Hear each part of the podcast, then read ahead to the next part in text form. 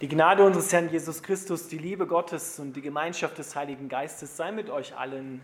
Amen. Der Predigtext für den heutigen Heiligen Abend steht im Alten Testament, wo ja viele messianische Weissagungen stehen. Und er steht im Prophetenbuch Sacharja im zweiten Kapitel, die Verse 14 bis 17.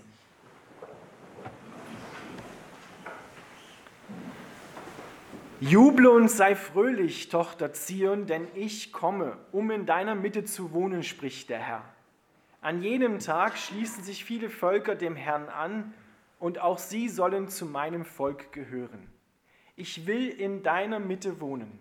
Dann sollst du erkennen, dass mich der Herr, der Allmächtige, zu dir gesandt hat. Im heiligen Land nimmt er Juda als sein Erbteil im Besitz, und er erwählt Jerusalem wieder. Die ganze Menschheit soll vor dem Herrn schweigen, denn er tritt aus seiner heiligen Wohnstätte hervor. Lieber Vater im Himmel, wir bitten dich, dass du unser Herz öffnest für dein Wort, für deinen Heiligen Geist. Nimm du Wohnung mitten unter uns, in uns. Amen.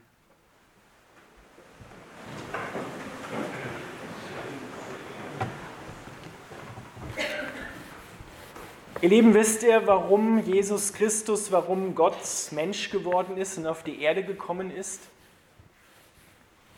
Wegen dem Klimawandel. Wegen dem Klimawandel zwischen Mensch und seinem Schöpfer. Wegen der Verschlechterung des Klimas zwischen diesen beiden und wegen der Verschlechterung damit auch untereinander. Deswegen ist Gott auf die Erde gekommen. Er hat nicht gestreikt wegen dem Klimawandel, sondern er hat Jesus Christus geschickt. Juble und sei fröhlich. Wir werden hier aufgefordert zu jubeln und fröhlich zu sein, weil Gott kommt, gekommen ist, um in der Mitte seines Volkes zu wohnen. Das ist ein uralter Traum Gottes einen Herzenswunsch, den er sich mit Jesus Christus selbst erfüllt hat.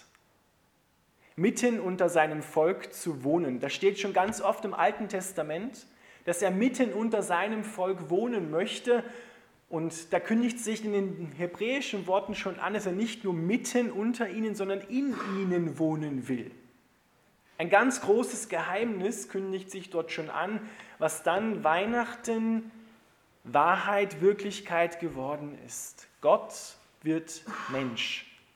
Gott kommt auf Augenhöhe. Er macht sich sogar noch kleiner, dass man hineinschauen muss. Als ein Kind kommt er in einer Krippe, in einem Futtertrog, wird er zur Welt kommen. Und er ist nicht nur für 33 Jahre Mensch geworden, sondern er hat sich auf ewig mit dem Geschlecht der Menschen, mit uns verbunden. Denn Jesus Christus, der gelebt hat, der dann auch gestorben ist für uns, für diese Welt, ist ja immer noch Mensch. Der erste Auferstandene einer neuen Schöpfung, dem viele nachfolgen sollen. Gott ist Mensch geworden, damit wir nicht Götter werden, sondern damit wir wahre Menschen werden können. Er musste unser Wesen annehmen, damit wir seines dann später empfangen können. Ich möchte unter ihnen wohnen. Und da lesen wir dann in den Evangelien, dass Gott in die Welt kam, in seine Welt wohlgemerkt kam und dass die Welt ihn nicht erkannte, dass die Welt ihn auch nicht haben wollte. Die wollten nicht, dass Gott unter ihnen, mitten in ihnen wohnt. Er wurde wie ein Fremdkörper empfunden. Einer, der in Frage stellt, der das Gegebene nicht hinnimmt, der das, wo Menschen sich gegenseitig kaputt machen, in Frage stellt. Und er ist nicht nur gekommen mit ein paar schönen Worten, sondern er hat sein Reich, das Königreich Gottes, verkündigt und gleich mitgebracht. Als die Menschen gefragt hat, ja, wo ist denn dieses neue Reich? Dieses neugeborenen Königs damals in Bethlehem. Da hat Jesus dann später gesagt, siehe, es ist mitten unter euch. In meiner Person ist es da, es ist angebrochen. Und es ist so radikal neu, was da kommt, dass wir umdenken müssen, dass wir umgeformt werden müssen. Juble und sei fröhlich, denn ich komme, um in deiner Mitte zu wohnen.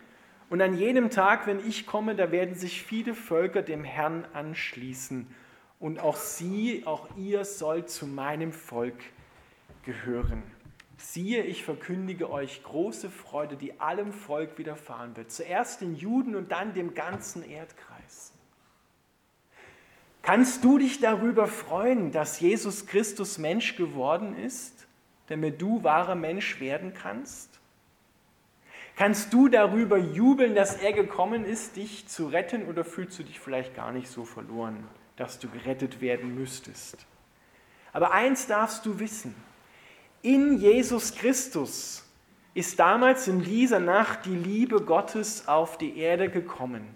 Die Liebe Gottes nicht nur in Worten, sondern in einer Person, in Jesus Christus, um dir, um allen Menschen zu zeigen, wie sehr Gott diese Welt liebt dass er sie nicht aufgegeben hat, sondern dass er hineinkommt, um sie zu retten. Denn Krippe und Kreuz, die gehören ganz eng zusammen. Wenn man es auf den Punkt bringt, dann ist schon vor Anbeginn der Welt, lesen wir im Buch der Offenbarung und auch ansatzweise im Johannesevangelium, hat Gott schon den Entschluss gefasst, dass Jesus das Opferlamm Gottes sein sollte, um die Welt zu retten, vor Anbeginn der Welt. Da gab es noch nicht mal Adam und Eva. Gott hat das kommen sehen und hat trotzdem die Menschen gemacht, mit einem freien Willen bedacht, sich für oder gegen Gott zu entscheiden.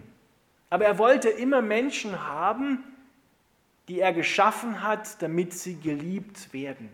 Es war nie geplant von Gott, dass wir alleine zurechtkommen sollen, dass wir alleine uns zurechtfinden müssen, sondern es war immer geplant, dass wir in enger Gemeinschaft auf Augenhöhe mit Gott leben sollten, in einer Liebesbeziehung. Und Gottes Herz sehnt sich wahrscheinlich viel mehr nach dieser Liebesbeziehung, als unser Herz sich nach der Beziehung mit Gott sehnt. Und diese Sehnsucht Gottes, diese Liebe Gottes ist Mensch geworden in Jesus Christus um zu suchen, wie er selber sagt, das, was verloren ist, um dich und mich zu suchen und nach Hause zurückzubringen. Weihnachten erzählt vom Beginn dieses Weges, erzählt vom Beginn der Liebe Gottes und diese Liebesgeschichte ist noch nicht zu Ende. Diese Liebesgeschichte wird immer noch fortgeschrieben. Wir sehen den Höhepunkt am Kreuz mit Jesus Christus, wo diese Liebe sich hingegeben hat. Jesus sagt es ja später, niemand hat größere Liebe als der, der sein Leben lässt für seine Freunde. Und er lässt sein Leben nicht nur für seine Freunde, sondern lässt sein Leben für seine Feinde, die, die gegen Gott sind. Für die lässt er sein Leben, gibt es hin, damit wir erlöst, errettet zum Vater zurückkommen können. Gott will dir auf Augenhöhe begegnen. Er möchte so sehr dich lieben, mit dieser ewigen Liebe und dir sein Leben schenken. Deswegen nimmt er unser Leben an, dieser Gott kommt auf die Erde, damit wir an seinem Auferstehungsleben dann teilhaben können. Das war der Plan Gottes. Er schenkt dir sein Leben. Denn Menschen leben ja nicht nur diese 70, 80 Jahre zwischen Geburt und Tod und Beerdigung. Wie auch Jesus nicht nur 33 Jahre von seiner Geburt bis zu seinem Tod gelebt hat, sondern er lebt ja immer noch, weil er auferstanden ist. Und das ist Gottes Plan, mit dem Kommen in die Welt, die Welt zu retten und sie hineinzubringen in sein Auferstehungsleben, sie zu seiner neuen Schöpfung zu machen. Jeden Einzelnen, auch dich. Weil er dich so sehr liebt und weil er nicht möchte, dass du in Ewigkeit verloren gehst. Vielleicht ist es neu, dass Menschen verloren gehen können. Kann ich verloren gehen? Jawohl, Menschen können verloren gehen. Wenn sie die Liebe Gottes nicht annehmen, nicht haben wollen. Und deswegen hat Gott alles gegeben, er ist aufs Ganze gegangen, um dir zu zeigen, wie sehr er dich liebt. Wie sehr er will, dass du mit ihm Gemeinschaft haben kannst und sein Leben empfängst.